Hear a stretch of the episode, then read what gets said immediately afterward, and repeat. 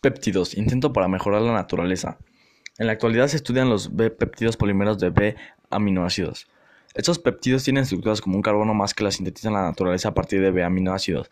En consecuencia, cada residuo de B-aminoácido tiene dos carbonos en los que se pueden agregar cadenas laterales.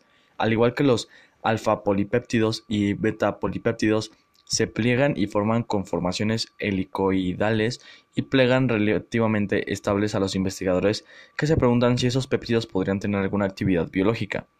En fecha creciente, se sintetizó un beta-péptido en actividad biológica que se asemeja a hormona somatostina.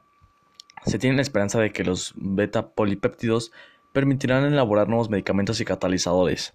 En forma sorprendente, los enlaces peptídicos de los B-polipéptidos resisten las enzimas que catalizan la hidrólisis de enlaces peptídicos en los alfa-polipéptidos.